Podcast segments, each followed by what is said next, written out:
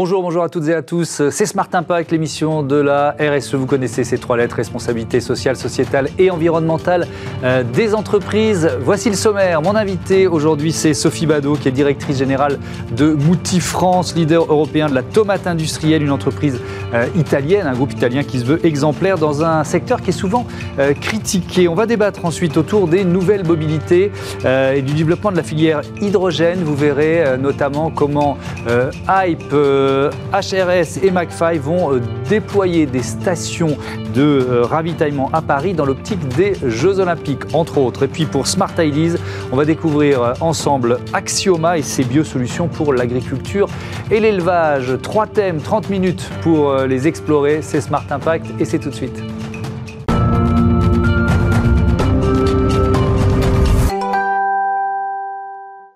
Bonjour Sophie Badeau, bienvenue. Vous êtes donc euh, la directrice générale euh, de Mouti France. Mouti, c'est, je le disais dans les titres, une entreprise italienne, une vénérable, hein, créée en 1899 euh, près de Parme, un des leaders mondiaux de la tomate industrielle.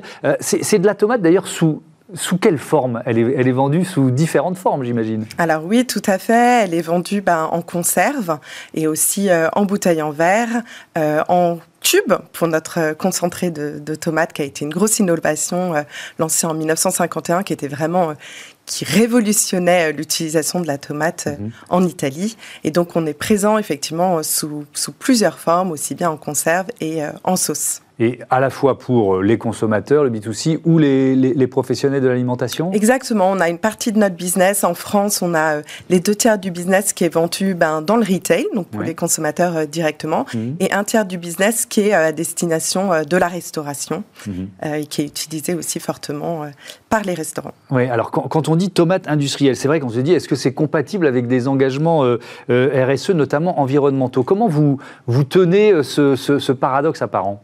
En fait, ce qu'il faut savoir, c'est que nous, en fait, tout vient de la terre, puisqu'on vend de la tomate et uniquement de la tomate. Mhm.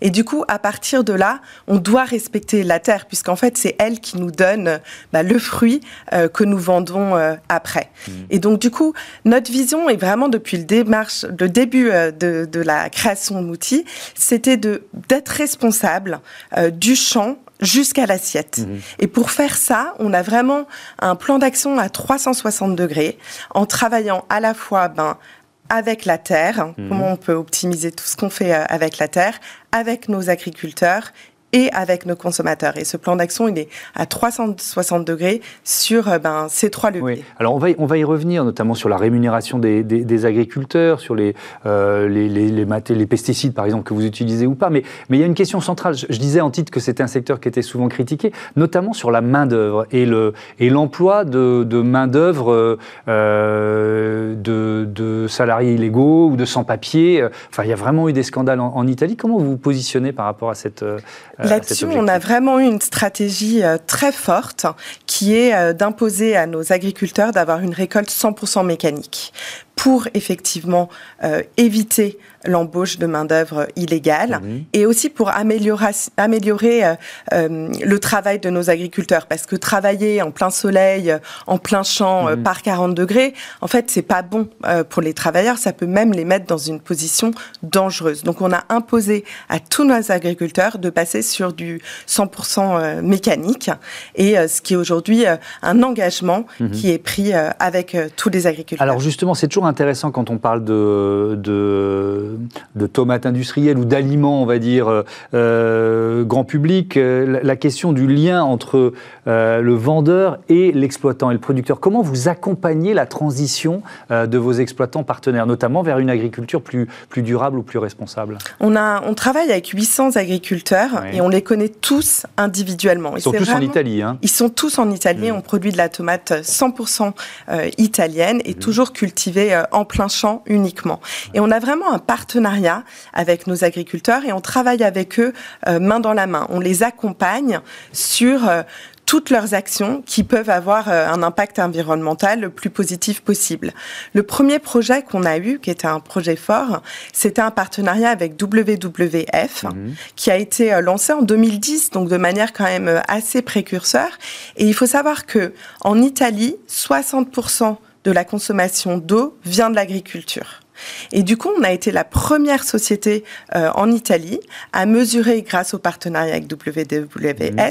notre consommation d'eau et mettre en place un programme pour baisser cette empreinte hydrique de 3%. Mmh. On l'a baissé de 4,6%. Ça peut paraître un chiffre pas hyper sexy, mais, ça, représente combien de, mètres cubes ou de... Eh ben, ça représente une économie d'un milliard euh, de litres d'eau. Donc c'est quand même complètement euh, considérable et mmh. une vraie réussite. Et là-dessus, on a vraiment travaillé aussi bien avec nos agriculteurs sur l'utilisation de l'eau mmh. qu'ils peuvent avoir dans leurs champs et aussi tout ce qu'on fait dans nos usines pour notamment euh, recycler l'eau euh, et la réutiliser à plusieurs reprises. Et, pour les, émissions de gaz à effet de serre, là aussi, c'était un enjeu que vous aviez défini avec le WWF. Qu'est-ce que vous avez mis en place Tout à fait. On a mis en place des actions aussi bien vis-à-vis de nos usines que vis-à-vis des agriculteurs. Par exemple, on a équipé euh, nos usines euh, de panneaux euh, photovoltaïques mmh. et on a travaillé sur plusieurs manières pour que justement les agriculteurs mettent cela aussi en place dans leurs champs. Mais est-ce que ça veut dire qu'il y a certains euh, de vos partenaires exploitants que vous avez dû euh, laisser sur le côté parce qu'ils ne voulaient pas ou ils ne pouvaient pas prendre ce chemin? Parce que c'est long la, la, transition écologique dans l'agriculture. C'est tout à fait long. Après, on a une charte qui est hyper importante avec les agriculteurs euh, avec lesquels on travaille. Mhm. Et s'ils répondent pas à cette charte, ben, on travaille pas avec eux. Et par contre, euh, on va pas non plus exiger tout du jour au lendemain. On a vraiment un travail d'accompagnement pour travailler avec eux. Notre production est 100% intégrée. Et donc ça, pour le coup, ben, c'est quelque chose qui est non négociable. Mmh. Ça veut euh, dire quoi, ça, concrètement? Ben, Ça veut dire concrètement qu'on cherche, avant tout, avant d'utiliser des pesticides, on cherche d'autres moyens euh, naturels. On mmh. utilise des engrais verts euh, pour justement limiter l'impact environnemental. Ça veut dire que la part des pesticides utilisés aujourd'hui, c'est quoi? Bah, La part, elle est minime. Je ne saurais pas vous dire euh, le chiffre exact. Maintenant, ce que je peux vous dire, c'est qu'on utilise de moins en moins de pesticides. Euh, on a lancé aussi une gamme bio en 2016. Et sur la partie ben, non bio, euh, on cherche chaque année à réduire les pesticides. Et on a même un projet qu'on entame juste au, au, début de l'histoire, mais on a la volonté de passer sur du zéro résidu pesticide. Et là-dessus, c'est un travail qui prend beaucoup de temps, mhm. mais qu'on est déjà en train de mettre en place avec les agriculteurs et on les laisse pas gérer le projet. Vraiment, on les accompagne et on travaille main dans la main mhm. avec eux là-dessus. La question de la rémunération, là aussi, elle est, elle est centrale. On, le voit en France avec, euh, avec des marques comme C'est qui le patron qui se sont euh, créées. Ça répond aussi à une demande des, des consommateurs. Euh, à, quel niveau de rémunération sont-ils par rapport au, au marché? Alors, chez Mouti, avant tout, on cherche à proposer des produits vraiment de qualité à mhm. nos consommateurs. Et pour qu'on arrive à avoir ces produits de qualité et aussi à limiter notre impact euh, environnemental, ce qu'on fait, c'est qu'on paye nos agriculteurs 13% de plus que la moyenne du marché. Et au global, euh, ça permet de proposer des produits qui soient excellents et mhm. meilleurs pour nos consommateurs et ça permet aussi aux agriculteurs de réinvestir sur leurs champs pour proposer ben, de meilleurs produits, avoir une meilleure productivité et limiter leur impact euh, environnemental. Hmm. Alors vous nous l'avez dit, vos tomates, elles sont 100% euh, euh, italiennes. Ça, veut dire qu'elles voyagent peu? C'est quoi le, le, le comment je peux dire ça, la problématique du circuit court dans, dans votre entreprise, comment vous la réglez? Bah, Ce qu'il faut savoir, c'est que toutes nos tomates euh, viennent de moins de, en moyenne, 130 km euh, de nos usines. Euh, ce qui permet bah, de limiter bien sûr euh, le transport et ce qui permet aussi d'avoir des produits vraiment d'une fraîcheur euh, importante, ce qui aussi permet au consommateur final d'avoir un goût bah, de tomates fraîches qui viennent 100% d'Italie. C'est un élément important parce qu'on parle souvent de la, tomate de combat, c'est-à-dire c'est une tomate qui est, qui est tellement solide qu'elle peut, qu'elle peut voyager sans être altérée. Est-ce que ça veut dire que c'est une espèce que vous ne cultivez pas, que vous n'utilisez pas? Ou, qu'elle fait quand même partie euh, euh, de, ce que propose Mouti? Non, chez Mouti, on a vraiment uniquement de la tomate, 100% italienne, mmh. élevée en plein champ et qui vient en moyenne de toujours moins de 130 km de nos usines. Mmh. Donc on est vraiment là-dessus euh, pour respecter ben, l'impact environnemental et aussi ce qu'on va offrir euh, à nos consommateurs. Il y a aussi, tiens, on va terminer là-dessus, ce procédé de transformation à froid. J'ai vu ça en préparant l'émission. Ça, consiste en quoi et quels avantages? L'avantage, c'est vraiment d'avoir des produits frais pour les consommateurs où on retrouve euh, le goût, le plus possible le goût de la tomate fraîche. Mmh. Et donc, du coup, concrètement, une fois que les tomates sont récoltées, en moins de 24 heures, elles sont transformées dans les usines avec des procédés, notamment par exemple sur notre polpa, qui est vraiment notre produit euh, phare, mhm. euh, où effectivement elle est transformée à froid pour garder euh, ce goût de la tomate. Merci beaucoup, merci Sophie Badois. À bientôt, à bientôt sur Bismart. On passe à notre débat, on va parler de la filière hydrogène.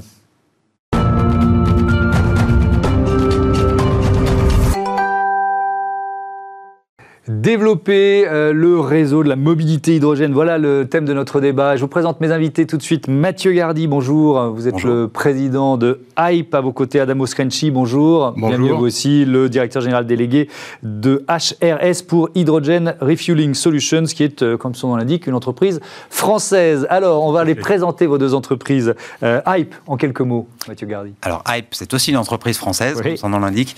Et Hype développe des services de mobilité zéro émission en s'appuyant sur des solutions hydrogènes et avec des plateformes intégrées qui allient à la fois le développement des usages, avec un premier marché qui est le taxi et le mhm. développement des infrastructures qui accompagnent ces usages. et on voit effectivement vos, taxis, notamment à, Paris, ils sont déployés uniquement à Paris ou dans d'autres villes aussi? Alors, on a commencé à Paris, on a commencé euh, il y a un moment maintenant, il y a plus de six ans, en 2015. Euh, et donc, effectivement, on a une flotte de taxis qui tourne depuis 2015 à Paris. Et on va maintenant commencer à se déployer dans d'autres villes avec un objectif qui est d'avoir déployé Hype dans 15 autres villes ou 15 autres régions mhm. d'ici 2024. Euh, et c'est notamment l'objet du partenariat stratégique que vous avez signé avec HRS et, et, McFly. Euh, HRS, euh, c'est une, donc une entreprise française qui est basée en Isère. Qu'est-ce que vous fabriquez? Les stations de ravitaillement, c'est ça? Alors HRS, les trois lettres, euh, Hydrogen Refueling Solution, en français, station de ravitaillement à hydrogène. On le dit toujours à l'envers. Mmh. Donc c'est une, boîte qui a 10 ans d'expertise dans le domaine de la manipulation et du traitement des gaz et des fluides, et qui a fabriqué aujourd'hui 40 stations installées en Europe, sur les 200 qui ont été installées sur les 20 dernières années, ce qui représente une part de marché de 20%. Mhm. Et si on prend les stations de grande capacité, un, peu plus de 20% des marchés. HRS, c'est aussi euh, le développement des, grandes, des stations de grande taille et une accélération au cours des années, de l'année 2021. Pourquoi? On a doublé euh, le nombre de personnel, on est passé de 30 à 70, qui montre l'accélération. Et le futur, c'est le développement d'une usine de production qui va être capable de faire 180 stations par an. Donc vous voyez le ratio 180 stations par an, c'est la quantité exacte de stations qui a été installées en Europe au cours des 20 dernières années. et donc, et donc il y a vraiment une accélération de l'histoire, notamment grâce à ce partenariat stratégique que vous avez euh, signé. Vous venez de lever, Mathieu Gardy, 20 millions d'euros euh, avec HRS et euh, McFly. Si, si, on rentre un peu dans le détail, c'est quoi ce partenariat stratégique? Alors il y, a plusieurs volets dans ce partenariat stratégique. Il y a effectivement un volet financier que vous annonciez, mais surtout il y a des volets techniques et commerciaux. Euh, Adamo l'indiquait, HRS pour nous, et comme McPhee, sont vraiment les partenaires idéaux pour nous pour la suite de notre développement parce que, un, ils ont l'expertise depuis longtemps sur ces produits, deux, ils ont maintenant la capacité industrielle de nous accompagner pour un déploiement rapide, et trois, ce sont des pure players. Donc, ce sont des entreprises entrepreneuriales mm. qui sont aujourd'hui uniquement avec le même objectif que nous, qui est de développer ce marché très vite. Donc, ils sont proches de leurs produits, agiles pour faire évoluer leurs produits, pour fiabiliser leurs produits. Donc, c'est exactement le type de partenariat qu'on cherche aujourd'hui. Le, défi euh, technologique, c'est quoi? En quoi il consiste? Le défi technologique, globalement, la technologie fonctionne. Elle, fonctionne, elle, est, exploitée depuis longtemps, mm. etc. Après, il y a un peu de fine-tuning sur les produits, d'adaptation, la taille des produits, enfin, un certain nombre de sujets sur lesquels il faut qu'on travaille ensemble. Et là, c'est intéressant d'avoir effectivement des partenaires industriels qui sont suffisamment en maîtrise de leurs produits et réactifs sur leurs produits pour pouvoir mm. le faire évoluer avec eux rapidement. Qu'est-ce qui représente à la Moshrensi pour vous, pour HRS, ce, partenariat? En fait, euh, c'est important pour accélérer. En fait, on est au moment où on parle de technologie, les technologies existent, sont là, il faut accélérer, il mm. faut passer à l'échelle.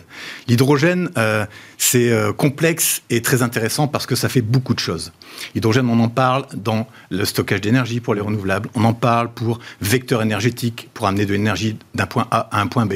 On en parle pour utiliser comme matière première dans la chimie l'ammoniac par exemple, ou la production d'acier, mm. ou la récupération de CO2 dans le ciment. Et on en parle dans la mobilité. Donc vous voyez tout le panel potentiel de l'hydrogène. On parle aujourd'hui de, de quantités énormes de, de mm. potentiel d'hydrogène. Ce qui est important pour nous, c'est d'accélérer et d'industrialiser. Donc l'hydrogène, dans la mobilité, le focus, c'est de se dire quelles sont les, les vraies grandes valeurs pour cet hydrogène. Mm. C'est une densité énergétique imbattable. Aujourd'hui, impossible de concentrer autant d'énergie dans, dans, un volume et un, poids mhm. euh, comme l'hydrogène. Et donc, ça donne euh, des marchés potentiels très importants.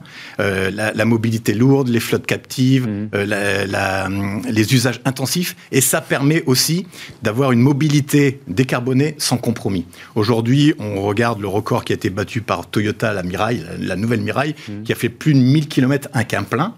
Et ce plein se fait en quelques minutes. Donc vous imaginez, en quelques minutes, vous pouvez faire un plein pour faire 1000 km. C'est imbattable. Là, vous vous placez en concurrence de, l'électrique, en fait. Pas du tout. Je pense que il faut, les marchés vont se, se trouver. Il euh, n'y a pas du tout de concurrence avec l'électrique. En fait, la voiture à hydrogène, c'est une voiture électrique. Hmm. Une voiture électrique avec un range extender, c'est tout. C'est ni plus ni moins ça. Hmm. Et donc, les marchés vont se positionner comme ça. Alors, il y, a cet objectif commun euh, Paris 2024 et, donc le déploiement, euh, Mathieu Gardine, une flotte de taxis. Pourquoi c'est le premier marché pertinent, les, taxis? Alors, effectivement, sur Paris, notre objectif à 2024, c'est d'avoir déployé 10 000 véhicules en usage taxi et un réseau d'une vingtaine de grosses stations et puis également de plus petites stations. le taxi, il est pertinent parce que c'est un usage intra-urbain qui doit rapidement passer au zéro émission, que comme l'a dit Adamo, l'hydrogène c'est du zéro émission plus c'est un moteur 100% électrique, et que c'est un usage sur lequel la batterie fait pas très bien le boulot, ou en tout cas pas dans tous les cas. Mm. Et en fait l'hydrogène est pertinent quand la batterie ne l'est pas. Et d'ailleurs à terme, ce qui sera pertinent, c'est d'hybrider les deux, d'avoir un seul moteur électrique avec une pile à combustible et l'hydrogène, mm. et avec une batterie raisonnable qu'on pourra aussi recharger de façon raisonnable. Donc on est vraiment dans une logique de complémentarité des solutions, puis à terme probablement de fusion des solutions, de la même façon qu'au niveau des réseaux, il va falloir qu'on passe les réseaux à l'échelle tant sur la partie hydrogène que sur la partie recharge. Et on ne passera pas la partie recharge à l'échelle, notamment recharge rapide, si on n'a pas en même temps développé un réseau d'hydrogène qui va permettre d'optimiser l'ensemble. Donc voilà, donc pour revenir sur Paris, objectif 10 000 véhicules en usage taxi euh, à, horizon 2024 sur notre plateforme Hype, là où en fait on est sur une activité qui à la fois qui a besoin de zéro émission, il y a une demande pour que les taxis arrêtent de polluer, qui est une activité aussi où les véhicules se renouvellent rapidement. C'est-à-dire qu'à la différence des bus, des camions, le taux de mmh. renouvellement d'un véhicule taxi, c'est l'ordre de 3 ans. Donc on est sur cette échelle de temps où la flotte peut se renouveler très vite. Et c'est aussi une activité où les équilibres économiques ne sont pas les mêmes que dans les autres activités de mobilité, comme les bus ou comme la logistique. C'est-à-dire que ce n'est pas tout à fait rationalisé d'un point de vue économique. Donc on peut bâtir un modèle économique, c'est ce qu'on fait, qui à la fois garantit au client de payer le même prix que pour un taxi polluant. Donc ça ne doit pas être plus cher pour le client. Et qui va aussi garantir au chauffeur que ça ne va pas lui revenir plus cher que ce qu'il paye aujourd'hui pour sa voiture, pour son essence et pour son, sa mise en relation client. Pour, pour se rendre compte de, de, l'accélération que ça représente, hein, cet objectif de 10 000 taxis euh, hydrogène 2024, il y en a combien aujourd'hui? Alors aujourd'hui, on a un peu moins de 200 taxis. Euh, nous, on a une histoire qui a été... Il y a eu le Covid, en fait, on a été arrêté pendant 18 mois à cause du mm. Covid. La flotte était à l'arrêt, elle n'était plus dans la rue. Euh, mais en arrière-plan de ce qui se passait dans le Covid, il y a une très très forte accélération de l'écosystème hydrogène avec mm. tous les plans de relance qui se mettaient en place. Et donc là, on va pouvoir capter cette capacité d'accélération qu'a l'hydrogène et qu'évoquait Adamo. C'est-à-dire l'hydrogène, c'est très simple une fois que c'est là. C'est-à-dire ça s'utilise comme un véhicule thermique. Je fais le plein, j'ai 500, 1000 km d'autonomie et je fais le plein en 3 minutes. Donc c'est ce que veulent les chauffeurs de taxi. En fait, et c'est ce que voudront les consommateurs à terme. Voilà, il y a une accélération vraiment forte, on l'a vu depuis deux ans, euh, avec les plans euh, d'industrialisation et de décarbonation, qui mm. devient vraiment une vraie, euh, une vraie importance pour les, un vrai enjeu pour les sociétés.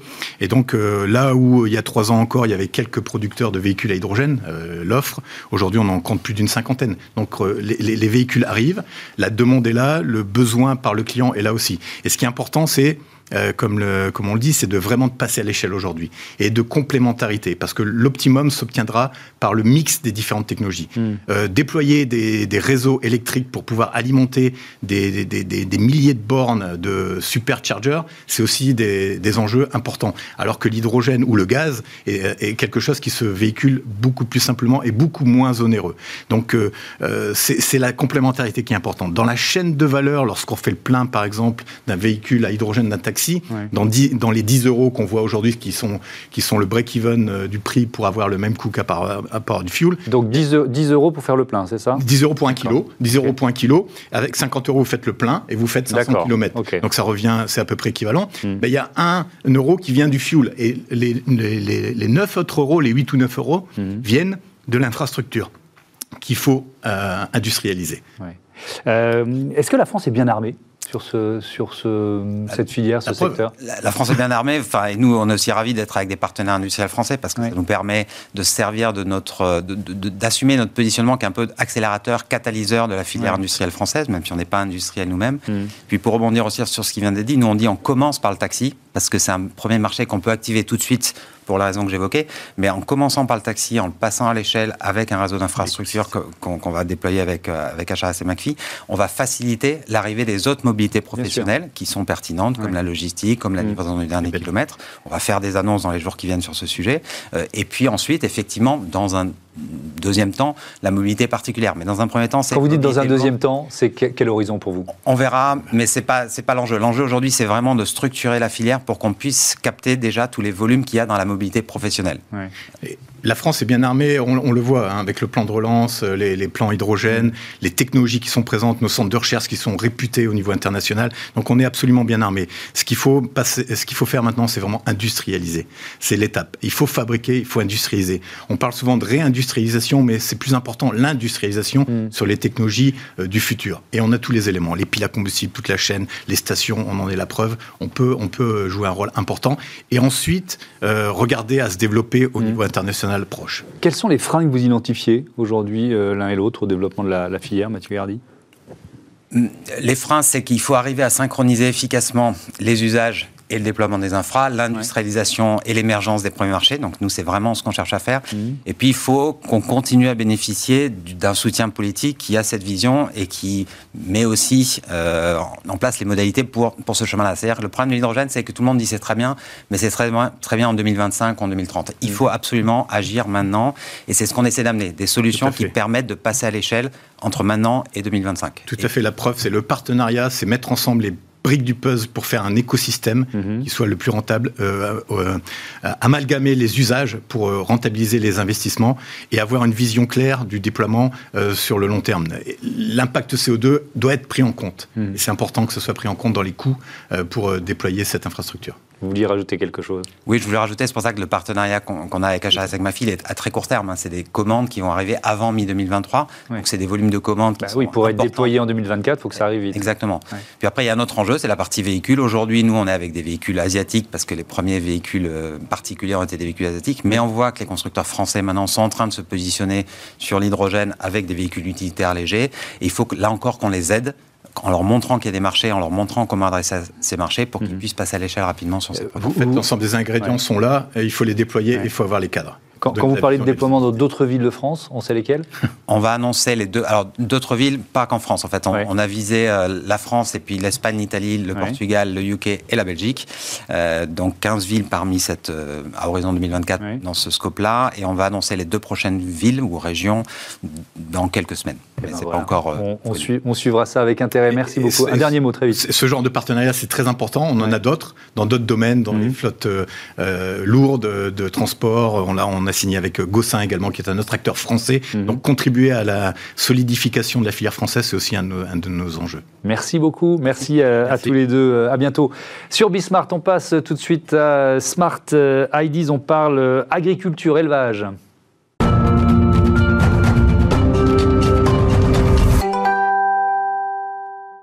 Des euh, biosolutions pour euh, l'agriculture, l'élevage, les espaces verts. Voilà ce que l'on découvre euh, tout de suite avec Axioma et son fondateur Anthony Buja. Bonjour. Bonjour toi. Bienvenue. Vous l'avez créé en, en novembre 2012. Avec quelle idée? Alors l'idée euh, à la base c'était justement de créer une entreprise qui était une biotech, d'y aller doucement parce qu'on sait que dans ce secteur-là en général ça va très vite. Mmh. Et euh, l'enjeu c'était de savoir un petit peu ce qu'on allait mettre dans la bouche de nos enfants. Est-ce que c'était euh, des produits avec des résidus de pesticides? Est-ce que c'était des produits qui avaient de faibles valeurs alimentaires? L'enjeu, c'était ça, c'était de répondre à une problématique agricole. Hmm. Donc c'est vraiment une alternative aux pesticides que vous, euh, que vous proposez aujourd'hui? Alors on n'est pas tout à fait sur une alternative, on est plutôt sur une solution que j'appellerais combinée. Euh, j'ai vraiment envie de mettre en place des partenariats avec les plus grandes firmes mondiales, justement pour apporter cette touche, apporter ce savoir-faire d'Axioma euh, sur les biosolutions, ce qu'on appelle des biostimulants ou des biocontrôles. Mhm. Les biostimulants sont plutôt orientés sur la résistance à des stress abiotiques, donc des stress environnementaux, mhm. les sécheresses, et, autres. Euh, et du côté biocontrôle, on est sur des problématiques qui sont liées aux pesticides. Donc là, on arrive vraiment comme des alternatives. Et justement, nous, on essaie de trouver une combinaison sur ces deux, sur ces deux solutions. Alors, si on essaie de comprendre, c'est quel type de, de, produits ou de solutions que vous proposez? Alors, on utilise des matières premières qui sont toutes euh, sourcées en France. Euh, c'est des extraits de plantes, des extraits d'algues. Et ensuite, on vient travailler sur des combinaisons de ces actifs. On arrive à, à, extraire un certain nombre d'actifs du végétal. et, et grâce à ces actifs-là, on va arriver à renforcer les plantes par rapport à ces différents stress. D'accord, donc c'est vraiment l'objectif, c'est de, de booster les plantes. Quand on dit euh, agriculture, élevage et espace vert, la partie euh, élevage par exemple, comment mm. vous intervenez pour, pour les éleveurs? On essaie de voir les choses sur un système un peu cyclique, parce que l'agriculture, c'est pas juste de la production végétale, c'est aussi mm. des productions animales. Euh, on a aussi des enjeux, par exemple, sur le traitement des effluents en élevage qui peuvent devenir des engrais, ce qui pourrait éviter un certain nombre de problématiques sur les, sur les, sur les approvisionnements des engrais aujourd'hui. et donc on essaie c'est de voir ça dans un système global. Comment on fait pour faire des productions euh, végétales qui vont être utilisées pour l'alimentation du bétail et avoir un système circulaire ensuite. Hmm. Qui sont vos clients aujourd'hui? Alors, on les a cherchés pendant quelques temps, parce que en fait, j'ai créé Axioma, ça fait bientôt 10 ans, euh, et, donc on s'est posé la question est-ce qu'il faut vendre ces produits aux agriculteurs, aux coopératives ou, euh, ou à des industriels? Hmm. Et en fait, le choix a été vite fait puisque nous avons besoin d'autorisation de mise sur le marché pour commercialiser ces produits. Euh, AMM que nous avons obtenu en 2019 et mhm. donc nous avons euh, créé des partenariats très forts avec des firmes principalement des firmes agrochimiques. C'est assez euh, bizarre, mais c'est comme ça. On a, euh, on a ce besoin justement d'apporter cette valeur ajoutée à ces industriels qui ont besoin d'avoir des, des solutions complémentaires en fait aux leurs, mhm. puisque les lois et les réglementations font que les solutions chimiques vont diminuer dans les prochaines années. oui, évidemment, vous faites partie des 20 euh, startups à impact positif qui sont lauréates du concours NA20, NA pour Nouvelle-Aquitaine, organisé par la French Tech Bordeaux. Qu'est-ce que ça vous apporte J'imagine de la visibilité? Déjà, nous, on vous a invité ici parce que vous êtes lauréat de, de, ce NA, 20 mm. euh, En fait, c'est une pierre de plus, puisqu'on a été lauréat du concours INNOV euh, en 2020, lauréat du plan de relance des secteurs stratégiques euh, en 2021. Donc, on est plutôt bien identifié au niveau des, des, structures. Maintenant, ben, comme toute entreprise, à un moment donné, il faut qu'on trouve notre marché. Et, et, le nerf de la guerre, c'est aussi le chiffre d'affaires.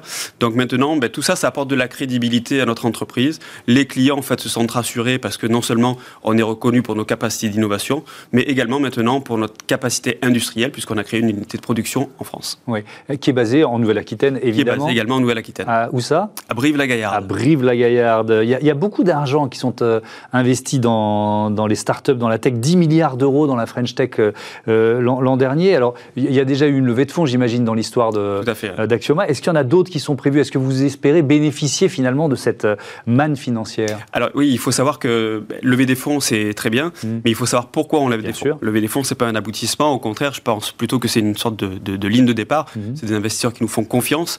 Et donc, c'est justement pour réaliser quelque chose. On a réalisé une première levée de fonds de 500 000 euros en 2017, euh, qui avait pour objectif d'aller chercher une autorisation de mise sur le marché dans les cinq euh, années. On a réussi à en avoir cinq. Euh, ensuite, on en a fait une seconde en début d'année 2020, qui mhm. avait pour objectif de nouer en fait ces partenariats commerciaux. Donc, c'était vraiment le, le changement d'échelle quelque part, mhm. passer de l'innovation au commerce. Et, euh, et, au 31-12, nous en avons clôturé une autre qui est de 2,4 millions cette fois-ci, euh, qui s'est faite en 4 semaines. Donc ça a été très très rapide. Euh, mais l'enjeu pour nous maintenant, c'est l'international, puisque nous avons des autorisations de mise en marché en Italie, en Espagne, en Autriche et en Allemagne. Merci beaucoup. Merci Anthony Buja. Bonvent à Axioma. Voilà, c'est la fin de cette émission. je vous donne rendez-vous demain sur Bismart. Salut.